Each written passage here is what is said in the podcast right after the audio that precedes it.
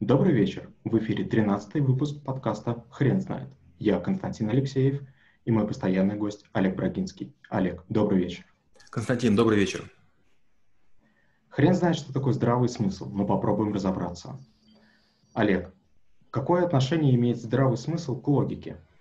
Почти никакого. Здравый смысл – это необходимость постоянно соизмерять действительность и объективность. Логика же этим не занимается. Логика необычайно формальная наука. Она занимается формой, формами мышления. Поэтому называется формальная логика. Здравый смысл может дополнить логику. Или логика дополняет здравый смысл. Какое отношение здравый смысл имеет к эмоциям?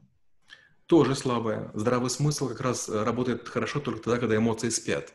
Предположим, что эмоции находятся за одной стороной стекла, а наш мозг по другую сторону стекла. И вот между ними есть очень такая, очень сильная, какая-то мощная перегородка. К сожалению, ни эмоциями на мозг нельзя повлиять, ни мозгом на эмоции. Почти невозможно повлиять, без привычки, естественно. Поэтому связи ноль. Что будет, если мы будем игнорировать здравый смысл? Вы не поверите, мы постоянно игнорируем здравый смысл. Если человек выпивает, а другой надеется, что он когда-нибудь прекратит, это игнорирование здравого смысла. Человек ворует, а мы говорим, ну что ж, возможно, он э, впервые оступился. Это игнорирование здравого смысла. Человек изменил, а мы его прощаем. Это тоже игнорирование здравого смысла. Конечно, это не про категоричность. Ситуации бывают разные, и нельзя судить по другим людям. Но здравый смысл должен быть вот что. Если нечто произошло, оно может повториться. Или страхуйтесь, или смиритесь. У каждого свой здравый смысл. Как мы можем определить, что он именно здравый? Хороший вопрос, и это вопрос э, субъективности и объективности.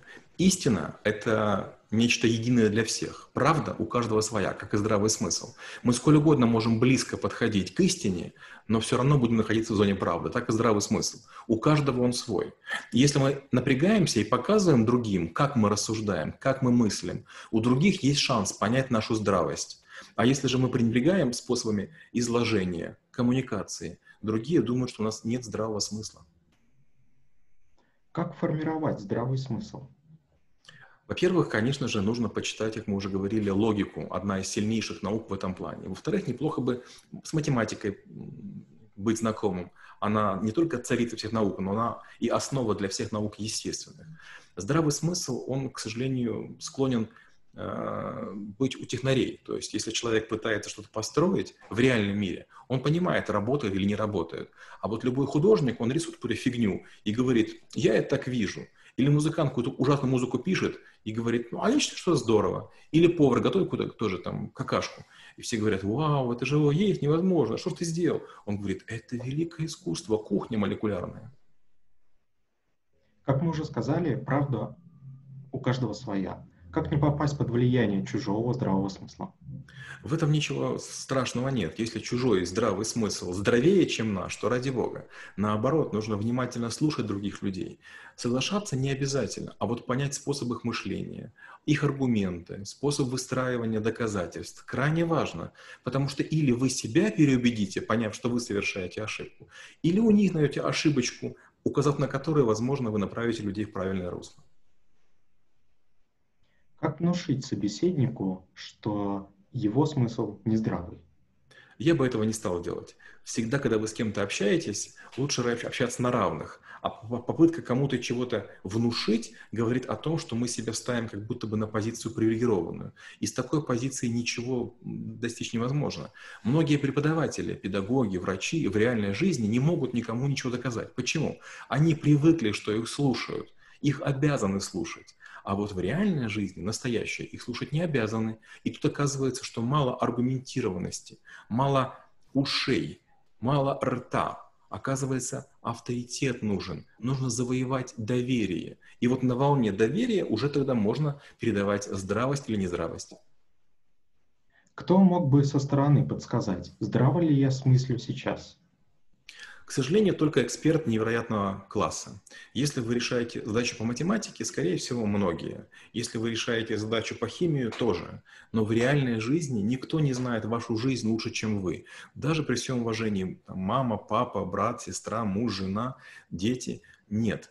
К сожалению, здравость смысла определяется знанием большого количества а, сопутствующих различных а, факторов, элементов, микро каких-нибудь э, частичек и передать другому это почти невозможно.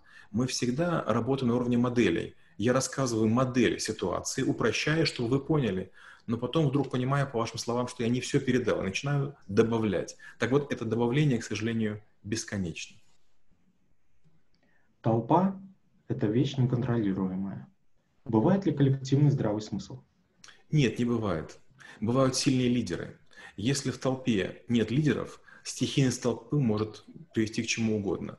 Поэтому еще со времен Сталина были специальные решет, решетчатые такие заграждения из живых людей, которые контролировали площади, которые центральные проспекты контролировали. Такая решетка, которая могла с помощью специальных сигналов пропускать людей только в одну сторону или в другую, или полностью блокировать. То есть 4-5 сильных ребят могут блокировать, там, скажем, квадрат 3 на 3 метра. Но если толпа наберет мощь, то даже танками не остановить ее. Нам кажется, что танк — это очень мощное оружие. К сожалению, нет. Если люди берут бутылки, если они зажигают какие-то смеси, коктейли Молотова, то, к сожалению, они могут столько в городе натворить. Но вот, к сожалению, э, последние пару лет показали, что местные жители оказывают много, оказывается, многое могут разрушить. В первую очередь, конечно, я говорю про Америку. Олег, спасибо. Теперь на вопрос, что такое здравый смысл, будет сложно ответить. Хрен знает.